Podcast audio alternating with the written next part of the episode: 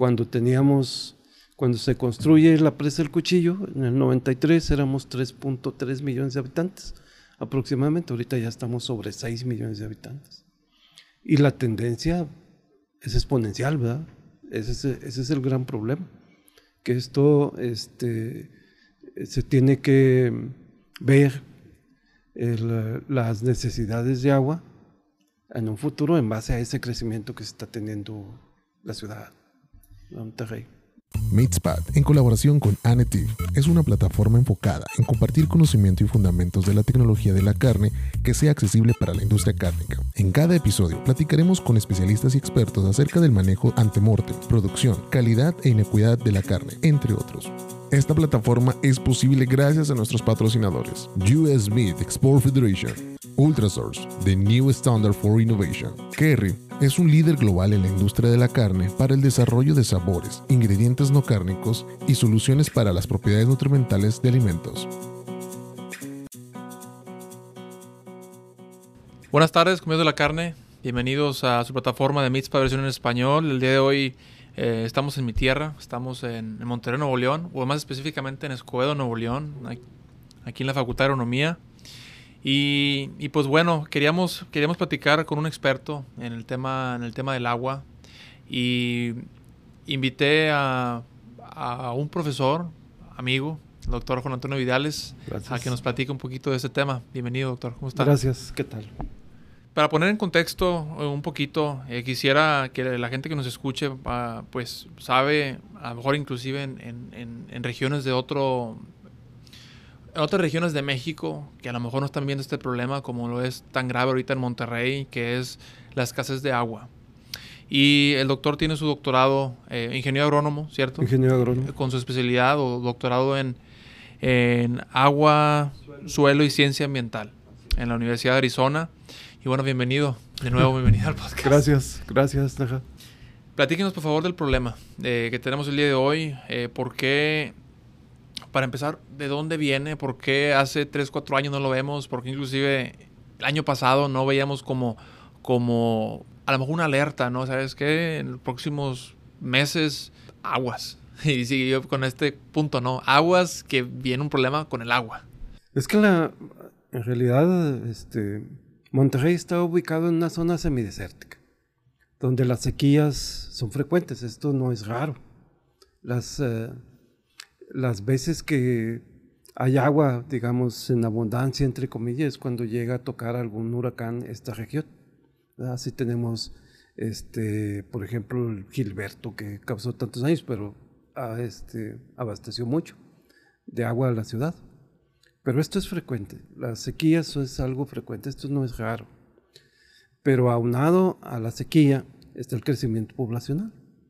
O sea, Monterrey ha crecido al, a niveles ahorita cerca de 6 millones de habitantes.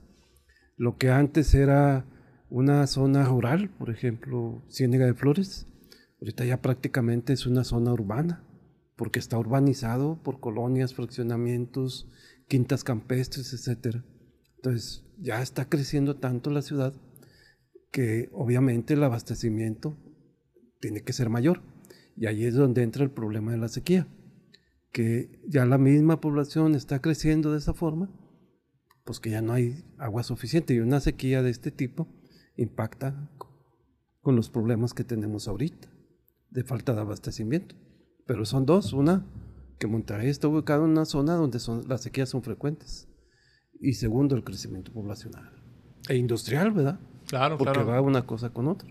Y eso es lo que me gustaría, eh, eh, pues, eh, platicar y conversar más a profundidad porque yo, yo siento, voy a platicar, bueno, porque un podcast es podcast de la carne, porque vamos a hablar de agua, ¿no? Y, y, pues sabemos que es, si no el más importante, es un, pues el vital líquido se utiliza 100% desde la parte de planta de beneficio, planta, el rastro o, planta de sacrificio, hasta para elaboración, limpieza, elaboración de embutidos, pues es algo que se necesita. Obviamente para otras industrias también, pero es algo que, que, estamos platicando ahorita de cómo, de cómo esta escasez, y a lo mejor quisiera, quisiera que me platicara un poquito de, de, de, dónde viene, por qué hay esa escasez de agua, un poquito de lo que, de lo que platicamos ahorita, ¿no? De qué, cuáles son las industrias que más utilizan agua y a veces la gente se lo, se lo aporta o se lo da a la industria de la carne. No, es que la industria de la carne o la, gente, la ganadería gasta tanto de agua y, la verdad de las cosas es que es otra, ¿no? Y a veces no se platica de eso y si quisiera, pues, de una u otra manera, pues, defenderlo con hechos. Sí, la, o sea, de las industrias, la, la industria de las bebidas, ¿verdad?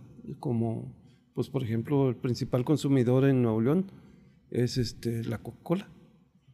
Y de ahí creo que la siguiente compañía es Ternium, que es el acero. Y así hay una serie de empresas que consumen una gran cantidad de agua. Esas hasta, hasta ahorita la mayor parte del, agua que ellos este, ellas tienen o ellas aprovechan viene de los pozos que tienen concesionados con Conagua. De ahí es de donde viene, de las aguas subterráneas. Este, pues básicamente eso es. Y la industria de Nuevo León, la que está enclavada en el valle, por decirlo así, es el agua subterránea la que los abastece. Y tenemos la otra, la otra parte, la otra vía, que es las presas, ¿no? Las presas. Las presas, eso es todos los problemas, porque pues la última fue la presa El Cuchillo, que fue construida en el 93, 1993, comienza a estar en operación y fue la última. estamos hablando de más de 30 años en que no se construye una obra de almacenamiento para abastecer a la ciudad de Monterrey. Cuando teníamos, cuando se construye la presa del Cuchillo, en el 93 éramos 3.3 millones de habitantes aproximadamente, ahorita ya estamos sobre 6 millones de habitantes. Y la tendencia es exponencial, ¿verdad? ese es el gran problema que esto este, se tiene que ver las necesidades de agua en un futuro en base a ese crecimiento que se está teniendo la ciudad de Monterrey. El área urbana, porque ya no hablamos de Monterrey.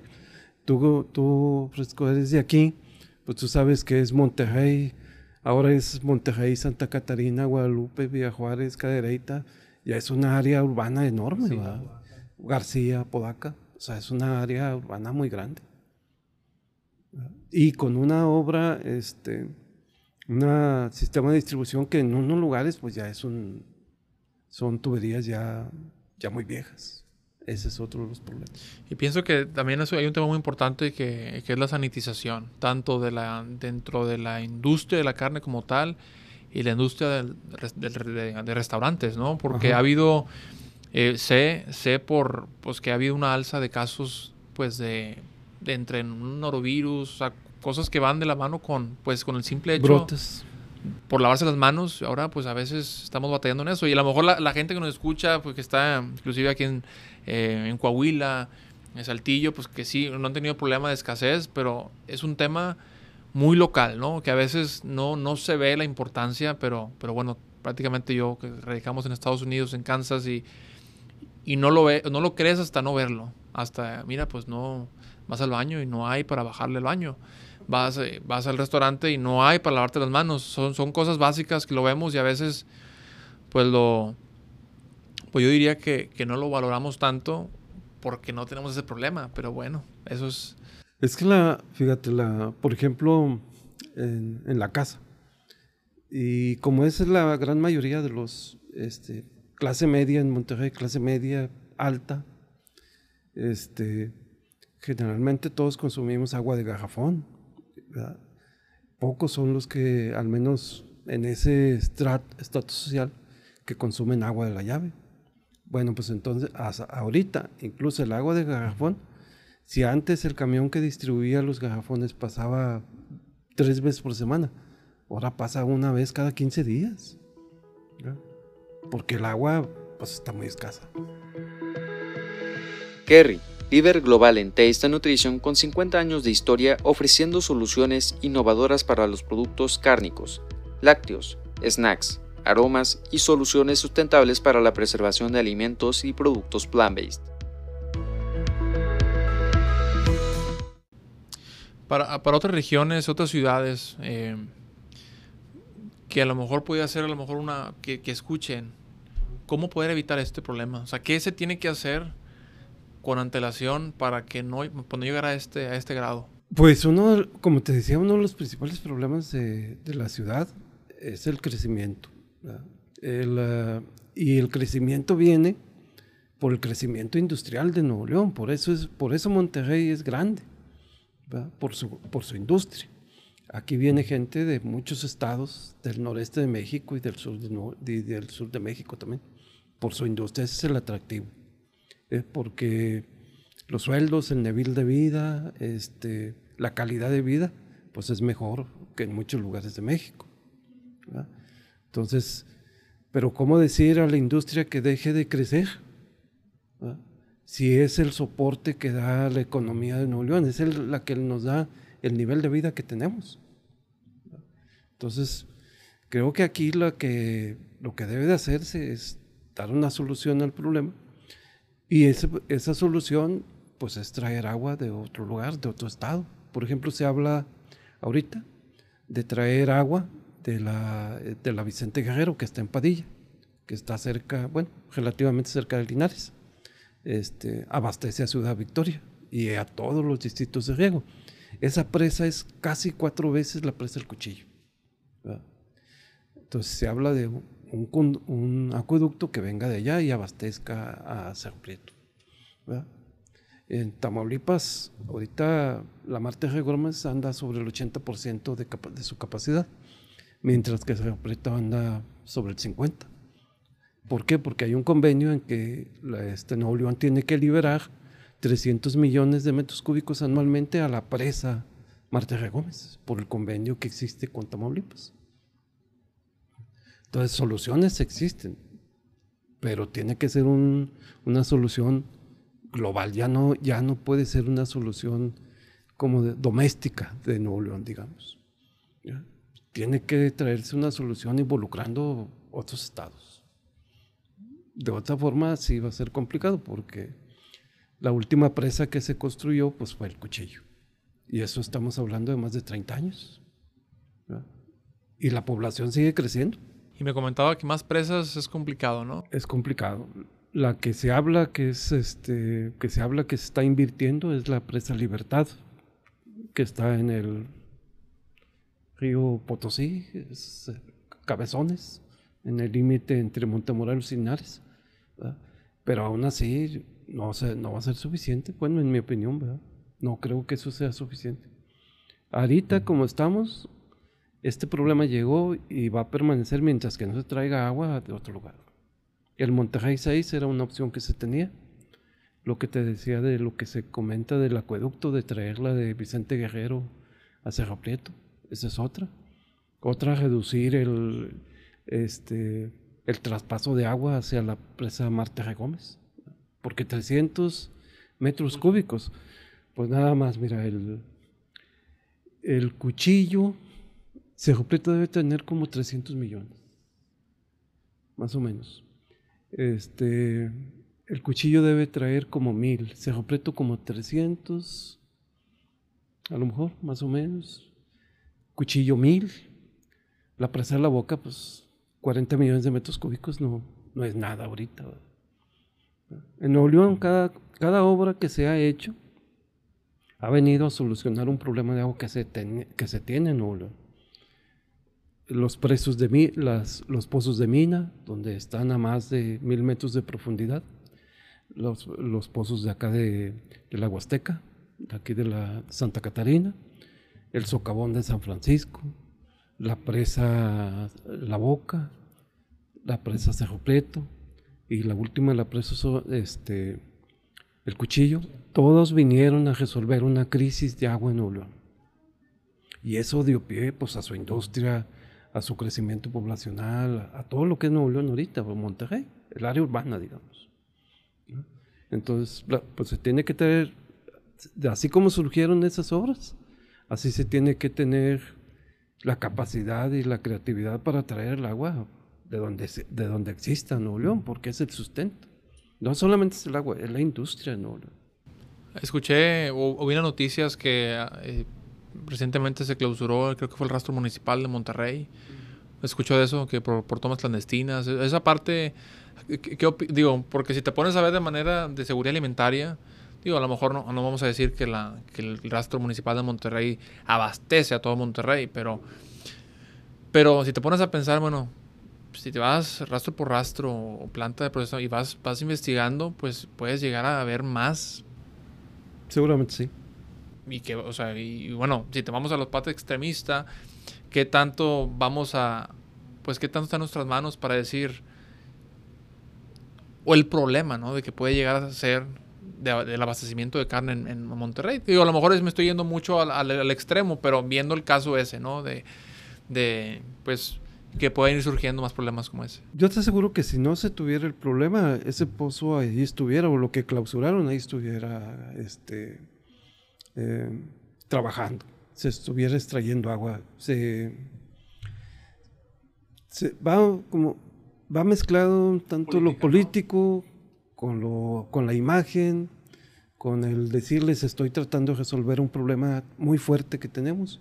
Entonces son acciones que, que se están tomando, pero la verdad eso no resuelve el problema. Clausurar un pozo, dos pozos. En, en el consumo per cápita de agua en Nuevo León son cerca de son un poquito más de 150 litros por persona. Si somos 6 millones, nomás es, es cuestión de agarrar una calculadora y ver realmente cuál es la cantidad de agua que se debe abastecer a Monterrey diariamente y que un pozo pues, no es nada, ¿verdad? Eso no resuelve un problema.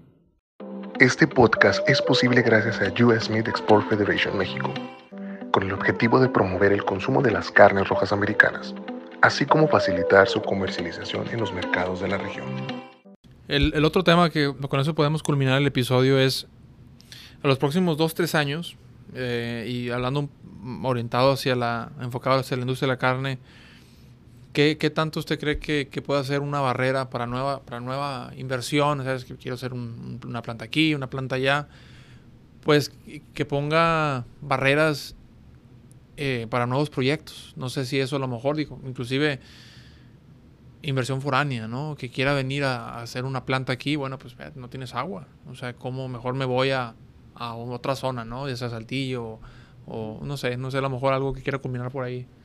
Yo creo que esto, es, eh, esto se va a tener que resolver, porque la industria de Nuevo León es el corazón, es, es la actividad de una de las regiones más importantes que tiene México en forma económica.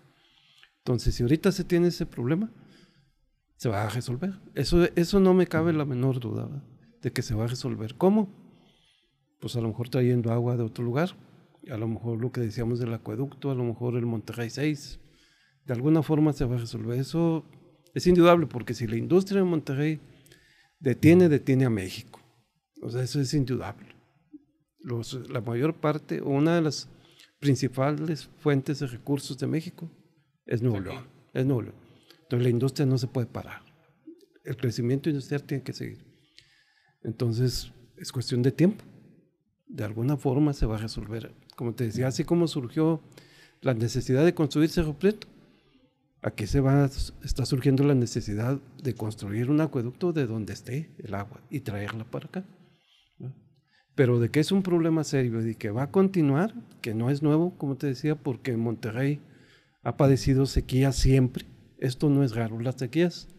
Las sequías en Monterrey o en el, en el área de Monterrey, en Nuevo León, no son raras. Eso, eso no es raro. Lo que pasa es que el crecimiento poblacional, el crecimiento industrial demandó más agua y de alguna forma faltó un poco más planeación. Eso fue.